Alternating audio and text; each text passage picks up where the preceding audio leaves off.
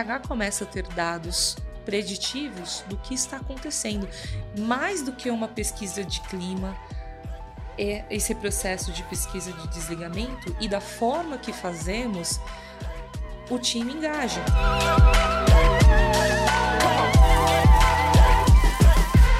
Oi, turma, sejam bem-vindos. Mais um episódio do Você Está Contratado. Eu e Gerson convidamos a Fernanda Medei para conversar conosco. Isso aí. Bem-vinda, Fernanda. Obrigada, pessoal. Obrigada. Fernanda Medei é da Medei Medei. Medei.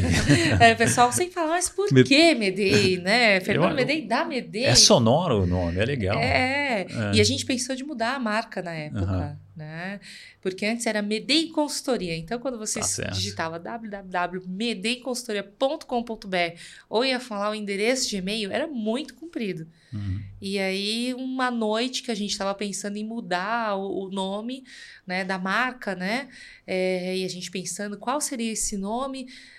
E Medei já tinha uma reserva de domínio há muito tempo, desde os anos 2000.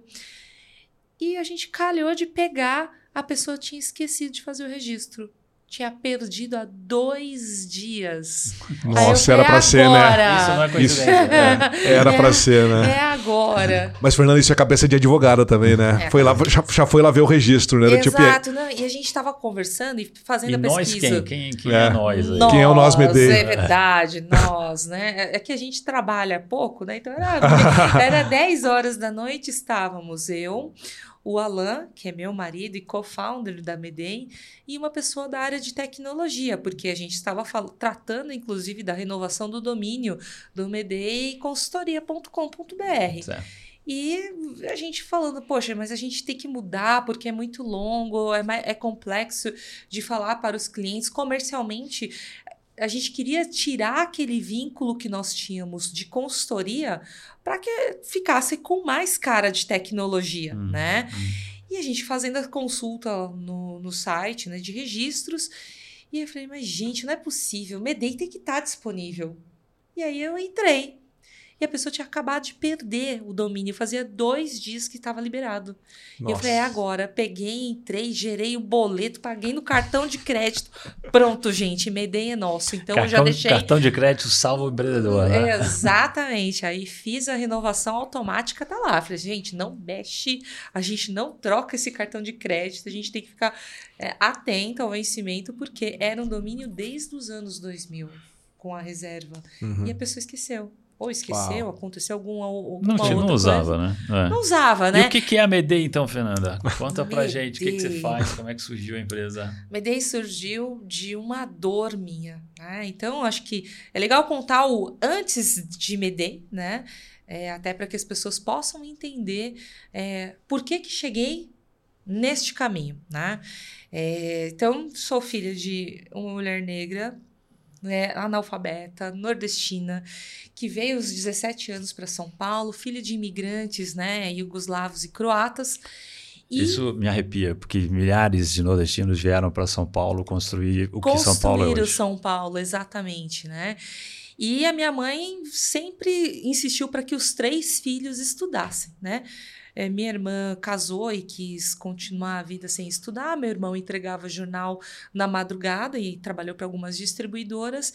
E eu fui a única que optei em estudar. Então, é, eu falava para minha mãe: eu vou, eu vou ser muito importante e vou assinar papéis. Mal sabia eu que na MEDEI eu ia assinar muitas homologações ali, muitos documentos e falava que eu queria ser advogada. Então, com três anos de idade, falando que você vai ser muito importante, vai assinar doc documentos e ser advogada, a gente É direito, vamos estudar direito. Exatamente, a gente não tinha nenhum advogado na família, né?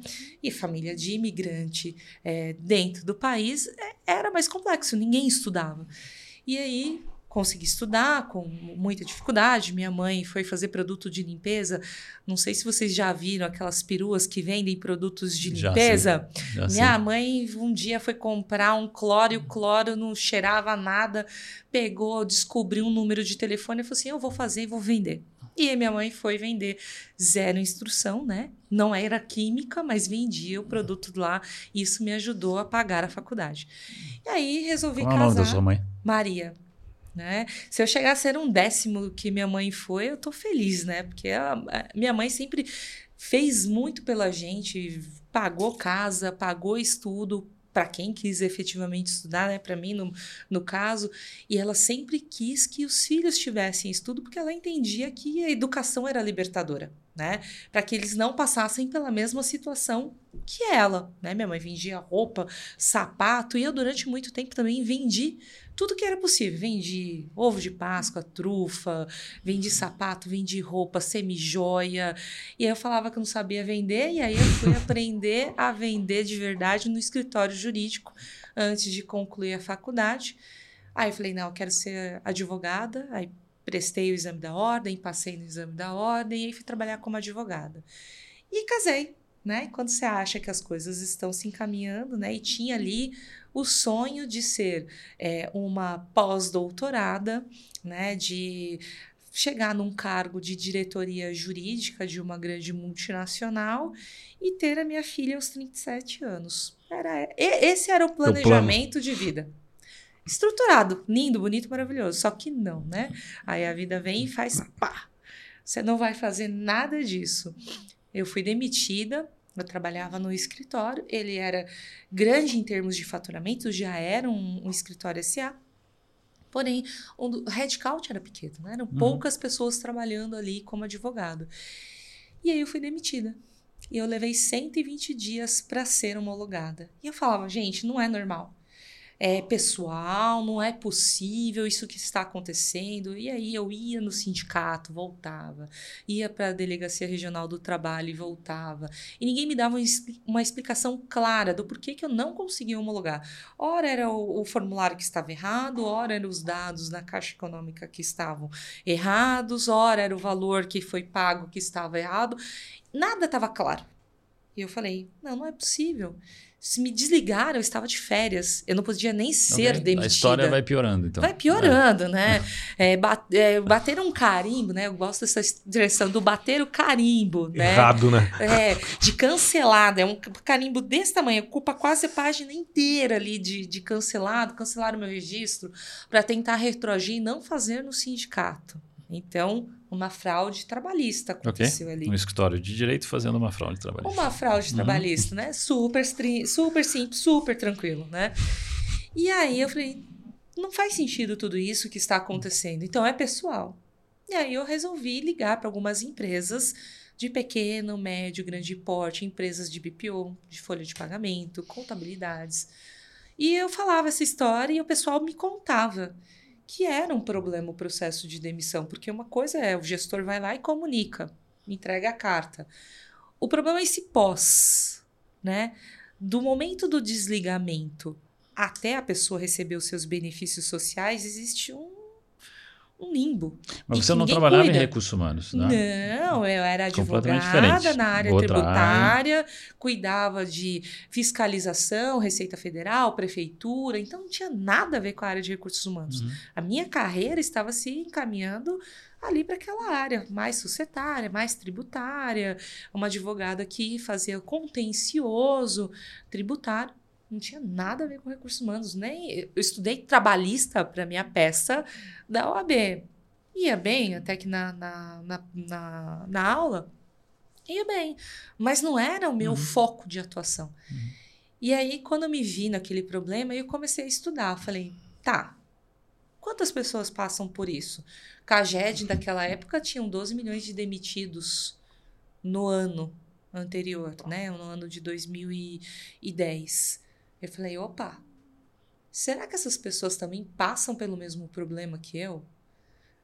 Devem passar. E aí eu fui descobrindo que os gaps ali na parte de DP, né, é, é, é muito essa parte burocrática, é, quantidade de pessoas é, que tem no departamento pessoal não consegue suprir a demanda do funcionário ativo. Esse ex-funcionário, ele entende que o seu processo é uma prioridade. E a gente sabe, o RH ou o DP tem reuniões, tem que cuidar da vida ativa, processar folha de pagamento e falar ali com aquele ex-funcionário muitas vezes é mais complexo.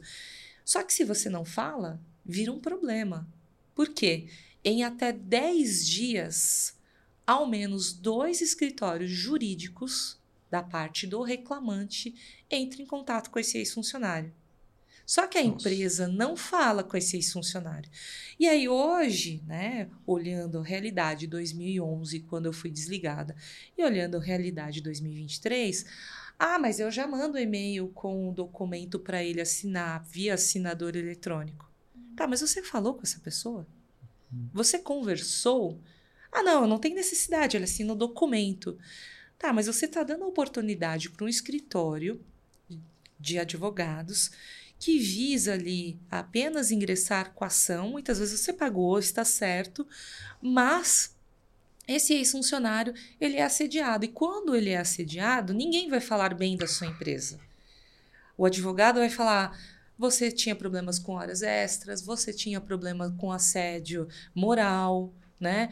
E às vezes entram até com assédio sexual, porque hoje, se você for levantar os números, teve mais que 200% de aumento de ações referentes a assédio, sejam eles sexual ou de assédio moral. E como você prova isso? Só que o advogado falou antes com aquele colaborador. E ele vem com uma proposta é, extremamente. É, eu brinco que é seduzente, né?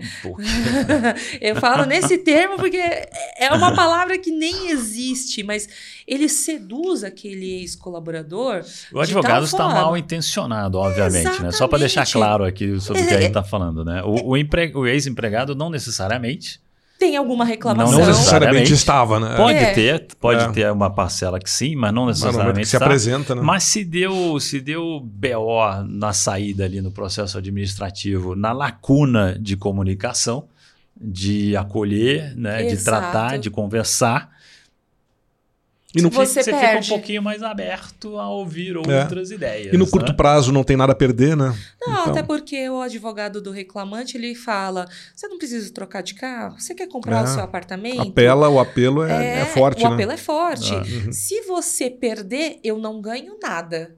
Mas se você ganhar, eu recebo 30%. Uhum. Se você uhum. fizer um acordo, que é bom, que geralmente toda empresa vai fazer, ou boa parcela Nossa, vai fazer. Sim eu ganho 30% é, sobre esse acordo. É. E, né? e, a pessoa, o ex-empregado mal orientado também, não conhecedor dessas coisas todas, muitas vezes vai, né? Ele vai, exatamente. Então, hoje, se a gente for analisar os dados do CNJ, do Conselho Nacional de Justiça, mais que 40% das ações trabalhistas versam sobre verbas rescisórias. Uhum. Verbas rescisórias, ou ele tinha dúvida, ou foi pago parcial ou não foi pago.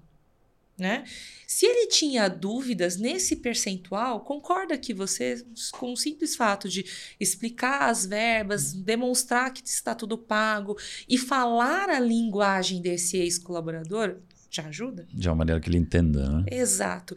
E aí, já ajuda bastante, né? Você está tirando uma das três, uh, um dos três pilares aí de problemas. Exatamente. E aí um outro ponto que ninguém considera. Uma ação trabalhista, a empresa já sai perdendo pelo menos ali 5 mil reais. Isso é um dado. Ah, mas por quê? Eu nem fiz acordo. É, mas você já sai perdendo porque tem hora homem do RH, uhum. tem a hora homem do jurídico, o deslocamento.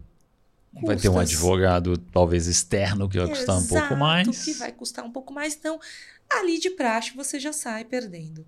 E toda ação que você, todo o processo de rescisão que você não conversa com esse colaborador, há a probabilidade de 80% dessas pessoas ingressarem com a ação em até seis meses. Uhum. Então, é só pegar ali o, o seu a quantidade de pessoas que são desligadas, que você não conversa, e ele vai ter ali. É, é, é, um dado. Ou faz a coisa absurdo. direito ou reza durante seis meses. É, porque é, é o tempo ai, que ai. ele vai se recolocar de imediato e ele entra com a ação trabalhista. Então, é um dado que é assustador. Se as empresas não cuidam dessa saída da forma que cuidam como entra, você tem um problema no futuro financeiro da empresa. Fernanda, e por que, que não cuidam?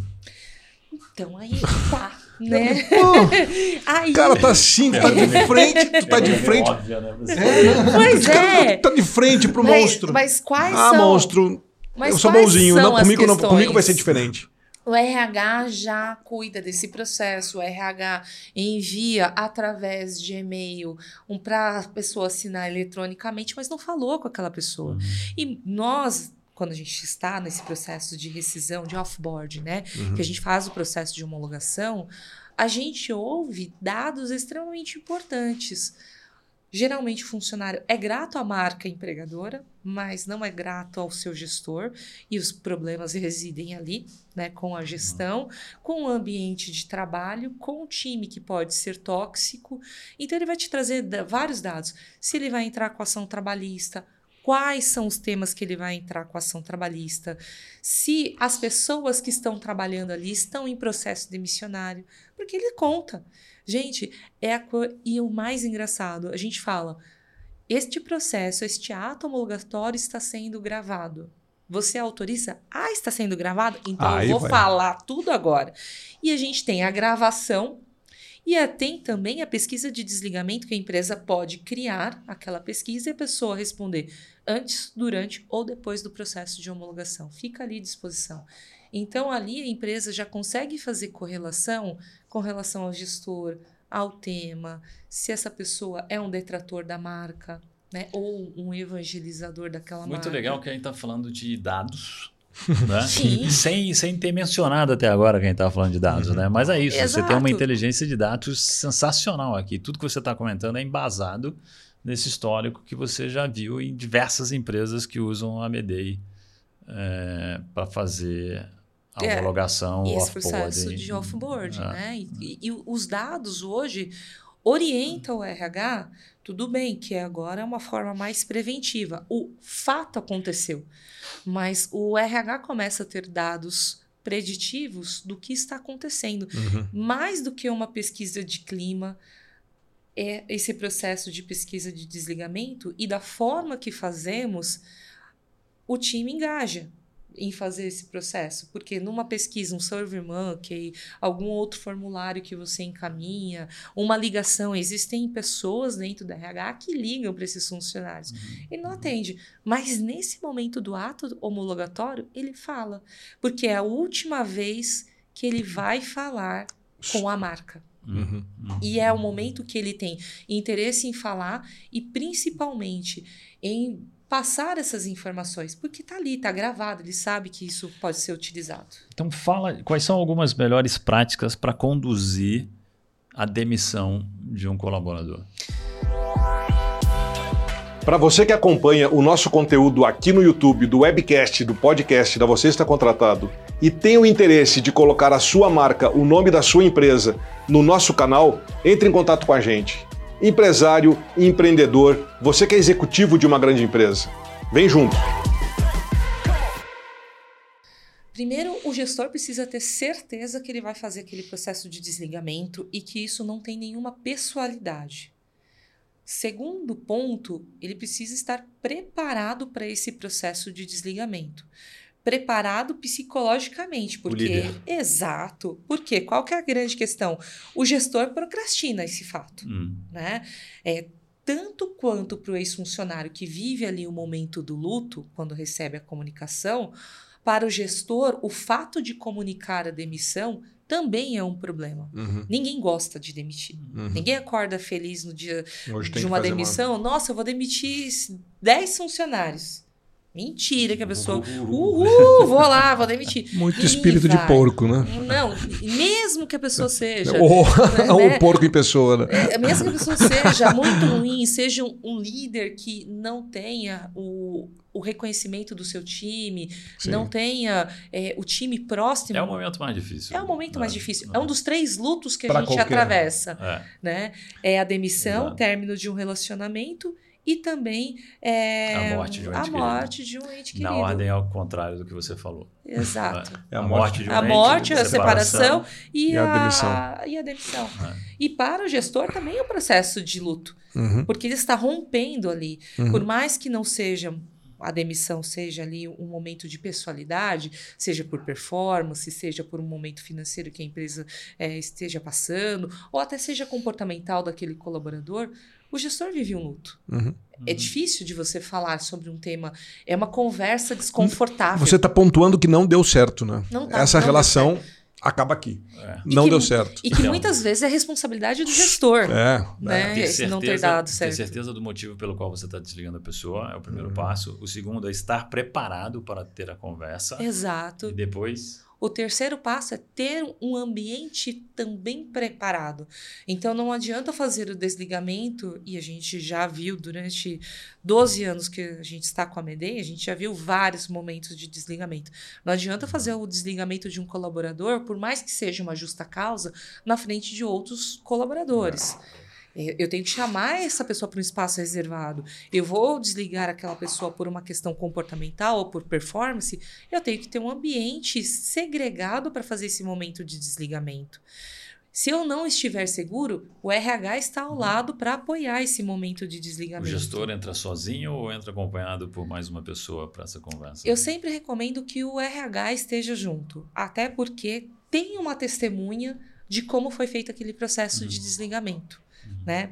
Se você vai fazer um processo online, muitas pessoas estão trabalhando de forma é, através de home office, uhum. você não vai encontrar com aquele colaborador.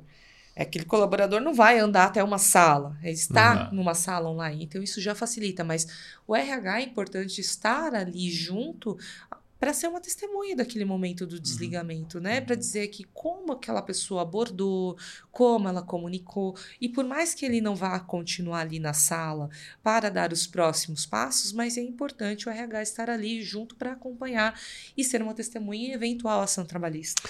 Sabe, me passou. Desligamento online deve, ter, deve estar sendo uma coisa muito difícil, né? Sim. Porque você está desligando uma pessoa que provavelmente está dentro do ambiente familiar dela, né? Ah. Você está invadindo o meu lar para me passar esse recado, né? Para me desligar. Deve dar uma sensação de. Hum. Sei lá. É, é Agora estou aqui de, re, de, de, de revolta, revolta, né? Como é que se revolta. faz, então, dessa forma remota? Ser mais humanizada? É. Você ter uma clareza, como eu comentei, e ter uhum. dado os feedbacks, a pessoa, quando ela é chamada para essa conversa, ela já sabe o que está acontecendo. Agora, quando o gestor ele não conversa, ele não deu feedback, ele não uhum. tem essa clareza com o time. E é uma surpresa. É uma surpresa para a pessoa. É, é, é, muito, é muito triste, ruim, né? né? E, obviamente, a gente participa de alguns processos de desligamento. Alguns dos nossos clientes contratam a Medei para participar desse momento de desligamento. Então, ao invés de ser uhum. o RH da a empresa, é a Medei ali uhum. representando e a gente faz a parte burocrática, explica como que vai ser dali para frente, que não vai ter acesso mais ao sistema, que vai ficar sem o e-mail, que vai fazer o exame é, demissional, que se tiver, por exemplo, amostras, veículos, notebook, cadeira, e a empresa não for deixar, vai passar alguém ali para fazer claro. a logística e retirar aqueles equipamentos. Quando a gente está falando do home office no agora. Home office. Exato.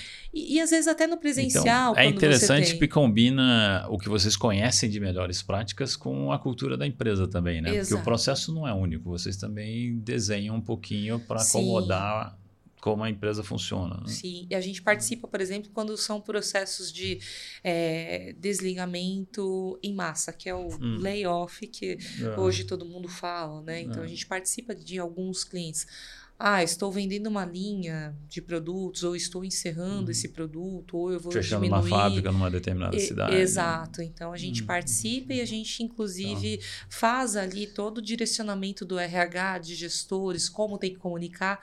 E um ponto importante sobre a comunicação é o gestor fazer a reunião com Sim. quem fica. Ah. Depois. Exato. De comunicar a pessoa Como que, que vai ser daqui para frente, né? Então, Exato. E aí eu ia perguntar, nessa linha da comunicação também, é, imagino que seja, como não é uma conversa que a gente tem com muita frequência, é, a importância de você praticar também, né? Sim. E de vocês e de o RH da empresa orientarem esse gestor para que a aquela conversa corra da melhor maneira possível, dado o contexto, né? Exato. Então vale a pena praticar um pouco e saber o que fazer, o que não fazer nesse momento. E aí conversando com gente que tem essa bagagem, experiência prévia, eu acho que ajuda. Não é momento de feedback, por exemplo. Nem de jeito algum. Né? É. Mas alguns gestores caem nessa armadilha porque o colaborador pergunta. Sim, e ele é. não está preparado para essa pergunta. É. E não é o momento de você responder, porque deveria ter acontecido. E como não dar a resposta, né? Porque essa pessoa Exato. também está aflita, né? Exato. Ela quer uma resposta, mas que resposta é essa, né? E sai dali, daquele momento do desligamento, extremamente abalada, uhum. porque não é um momento fácil para ela. E ali ela começa a pensar várias coisas. O que, onde eu errei? Né? E é essa resposta que ela tenta procurar com o gestor quando ela é desligada. E, e para ela não é um fato que ela esperava. É, é uma surpresa. E ela quer saber onde eu errei. O que, que eu fiz para ser demitida agora? Então, né? A gente está percorrendo as melhores práticas, né? Então tem essa questão da conversa, tem a questão do pós conversar com a equipe. Sim. Né? Tem mais algum passo aqui nesse processo? Fernanda? De estar muito próximo do time pós esse desligamento, né? Você não pode expor a pessoa. É que nem feedback estruturado. É. Você não foca na pessoa e foca uhum. no fato, na consequência que aconteceu. Não precisa explicar para a equipe por é... que a pessoa está sendo desligada. Exato. Isso é, não, não diz respeito a mais ninguém, a não ser a própria pessoa. A própria Acabou. pessoa. Ah. Mas é importante Respeito. comunicar. Porque o que, que acontece? A equipe, ou se está no momento de home office, é, ela vai saber ali no grupo deles mesmo, de, de, a conversa colaboradores. É, vai exato. na hora, né? O WhatsApp é instantâneo. Exato, o WhatsApp bomba nessa hora. E é. no, no ambiente presencial, a pessoa volta muitas vezes para se despedir do uhum. time. E aí todo mundo fica surpreso. Se o, setor, o gestor senta e começa a trabalhar, o que vai passar na cabeça de quem uhum. fica? E o que aconteceu? O que vai acontecer? O que vai acontecer? E aí começa a aumentar o índice de absenteísmo, porque o pessoal começa a faltar começa a desenvolver ansiedade, depressão. Buscar outro emprego. Busca outro, Busca emprego, emprego, que é o ah. turnover. Ah. Né? Então, isso gera uma série de consequências. E você, gestor, que está ali naquele momento que houve o desligamento, dar minimamente informação para o uhum. time, foi desligado, já havia conversado com o colaborador, agora a gente vai focar, ah, vai chegar uma nova pessoa a partir de tal data, conto com vocês, vamos lá, né? vamos uhum. em frente e trazer o time para você e se aproximar desse time. Uhum. Porque a tendência do gestor ficar tão envolto ali nas atividades do dia a dia que ele não consegue identificar quais são os problemas que estão acontecendo ali pós aquela demissão. E aí você pode ter o turnover, você pode trocar sua equipe Nossa. inteira em seis meses. É, se o pessoal não sabe o que está acontecendo, vai começar a elocubrar, tentar adivinhar e criar suas próprias realidades na Exatamente. cabeça. Exatamente. É, mas aí vem as palavras, né? Um, um, gestor, um líder que não se comunica bem, que não, não é líder pelo exemplo, que não cria um ambiente de confiança, Uf, tá fadado a ter problema, né? Porque não, ele não, não é a partir desse momento que ele vai conseguir segurar essa turma, né? E aí então... gera uma consequência para a empresa. Quando você gera, quando você não fala, você não é um líder inspiracional, você não é um líder próximo do seu time, uhum. ele pode até sair da empresa, o time Sim, pode sair, aguenta. só que a ação trabalhista para quem vai? Uhum. Para o CNPJ. Não. E aí o CNPJ começa a bola receber uma série, uma Deixa bola uma de neve. lá também. E é. E aí, o que, que acontece? Bom, e aí, Fernanda, então você percebeu essa lacuna no mercado, empreendeu, cresceu, humanizou esse processo e, portanto, Sim. cresceu. E você recentemente é, é, passou, ou está passando, né? Porque talvez isso nunca acabe, né? Um processo de fusão, não é? Exato. Então teve uma empresa maior que olhou para vocês, achou interessante, foi lá e comprou a Medei. Exato. Fez aquisição do controle então, é, é, um grande player de folha de pagamento. E foi anunciada né, para os clientes da base no dia 31 de janeiro. E aí a gente deixou ali, né? A ser startupeiro, né?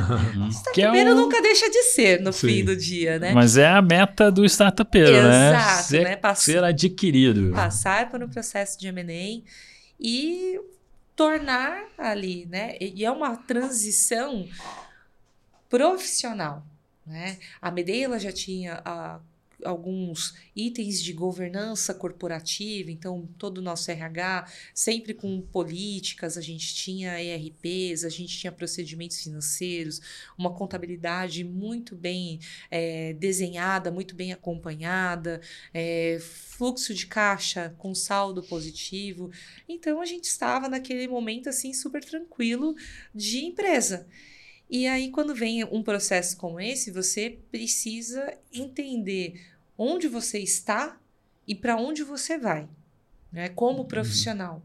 Porque você deixa de ser ali o CEO do seu negócio, você passa a ser uma pessoa que está respondendo para um conselho. E aí você passa também a ser conselheiro, sua startup passa a ser uma SA. Nós éramos uma limitada, passamos a ser uma, uma SA. Então aumenta ainda mais o nível de governança corporativa. E tudo isso faz com que você mude né, o seu foco de atuação. Então, antes, como startup, participava de vários eventos, né? Agora a gente tem o evento Web Summit no Rio de Janeiro, hum, né? Verdade. Queria ir para o Web Summit, mas dada a agenda de reuniões, de integração, de sistemas, de áreas, isso uhum. não, não, não, te, não, não dá, né? Não te permitiu, é, né? E como, é, e como é que é isso para você e para o Alan, né, os sócios que eram majoritários e tomavam todas as decisões antes sozinhos e agora você tem um conselho, né? É, você tem um conselho, você tem um pessoal dando ideia. É bom porque... e para quem você tem que se reportar também, é, né? Exato. É. é bom quando você tem ali uma clareza do que você fez. O que eu vejo, e aí são a, a, as práticas mais complicadas e notório, né? Que tivemos aí duas startups, né?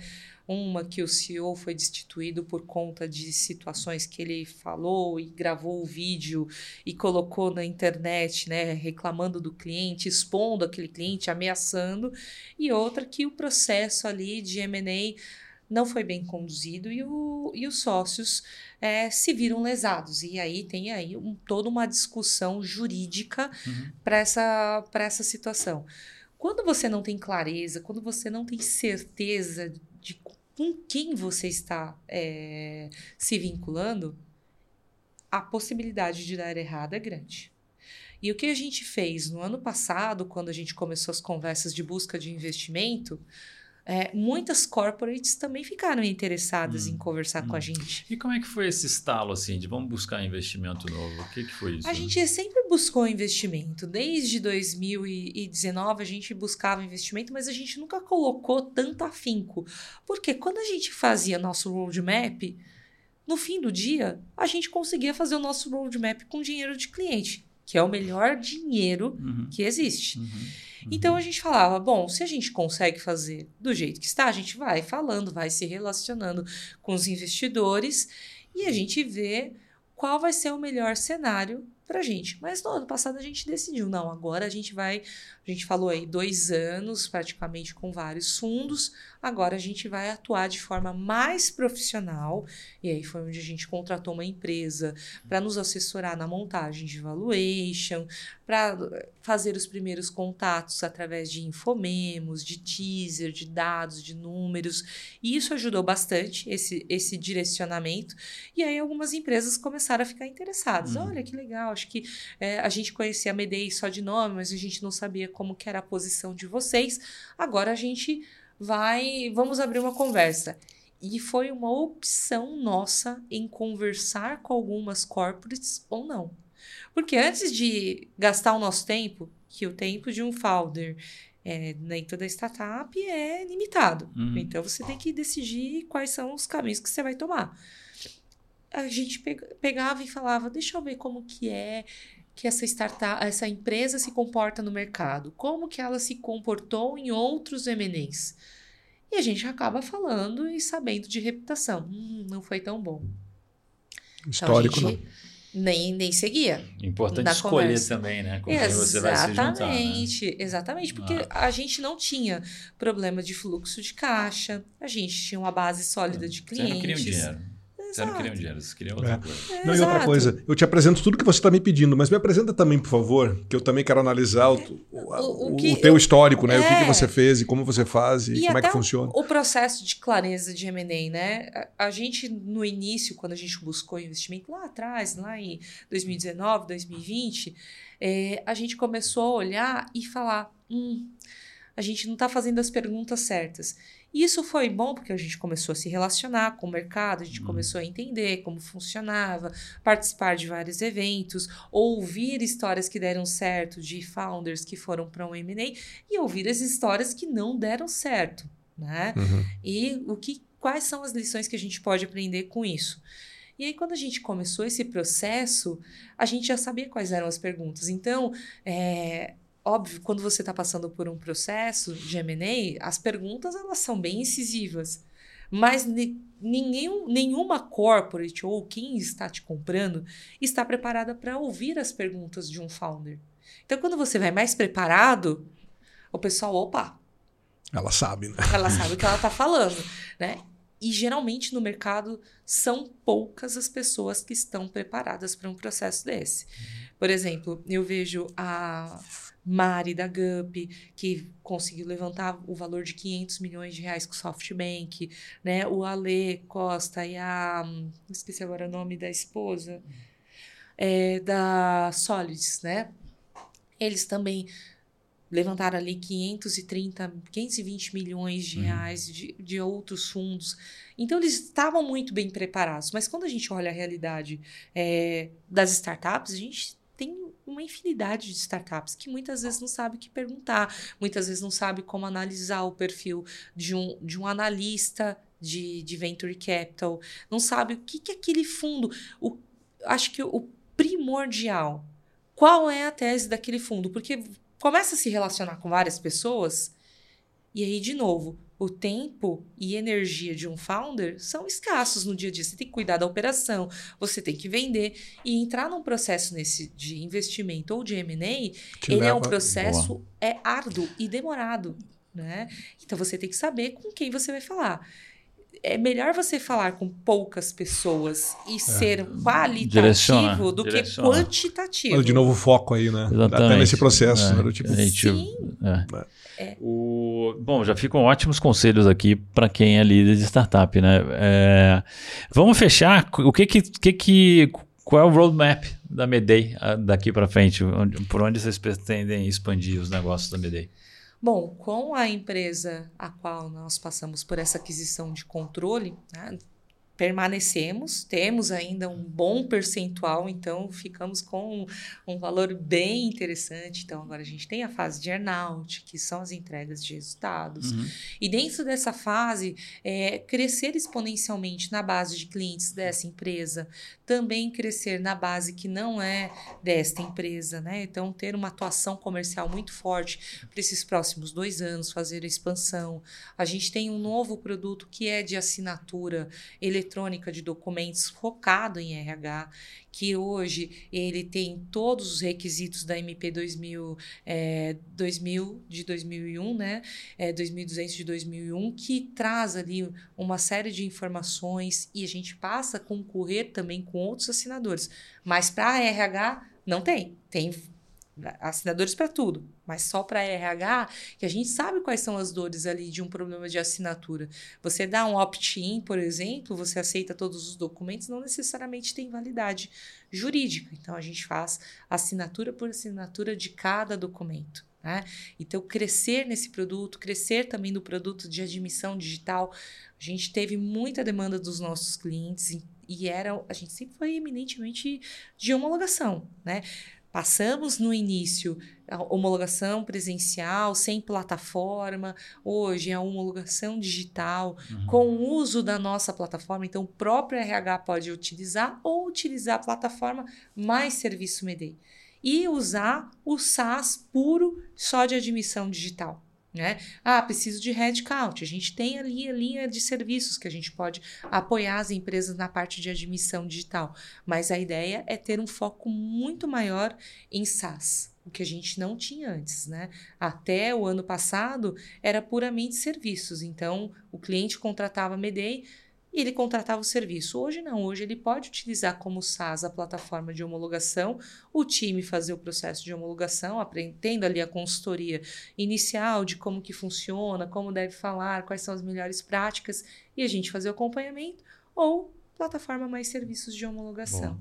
É, o SaaS aqui te potencializa né, o crescimento. Né? Exato. É bacana. Então, para mim aqui a fusão é, não é, é, é, o smart money, né? Eles estão trazendo know-how, eles estão trazendo base de cliente, eles estão te ajudando na definição desse é, roadmap também para o produto. Exatamente. Uma nova etapa maior para e a BDI. O, o que a gente não queria, né? E que a gente percebeu que no mercado acontece era de simplesmente de comprar a tecnologia e demitir todo o nosso público.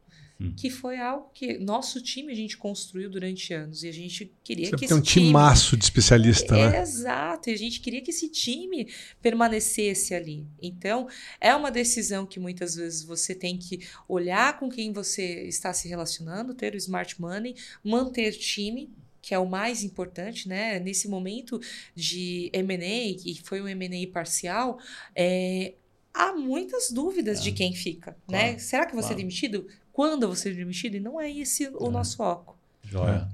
Legal, excelente conhecer essa história, né? Muito, e, e, a, e, quase um casa de ferreiro espeto de pau, né? Vocês não iam poder fazer isso, né? Fazer Exatamente. Dentro, como é que eu não vou cuidar do meu, né? Se eu cuido dos outros, né? Exatamente. Então tinha empresas que tinham essa proposta: adquiro a sua tecnologia, adquiro a, a capacidade técnica quiser, né? do, dos founders, e o time.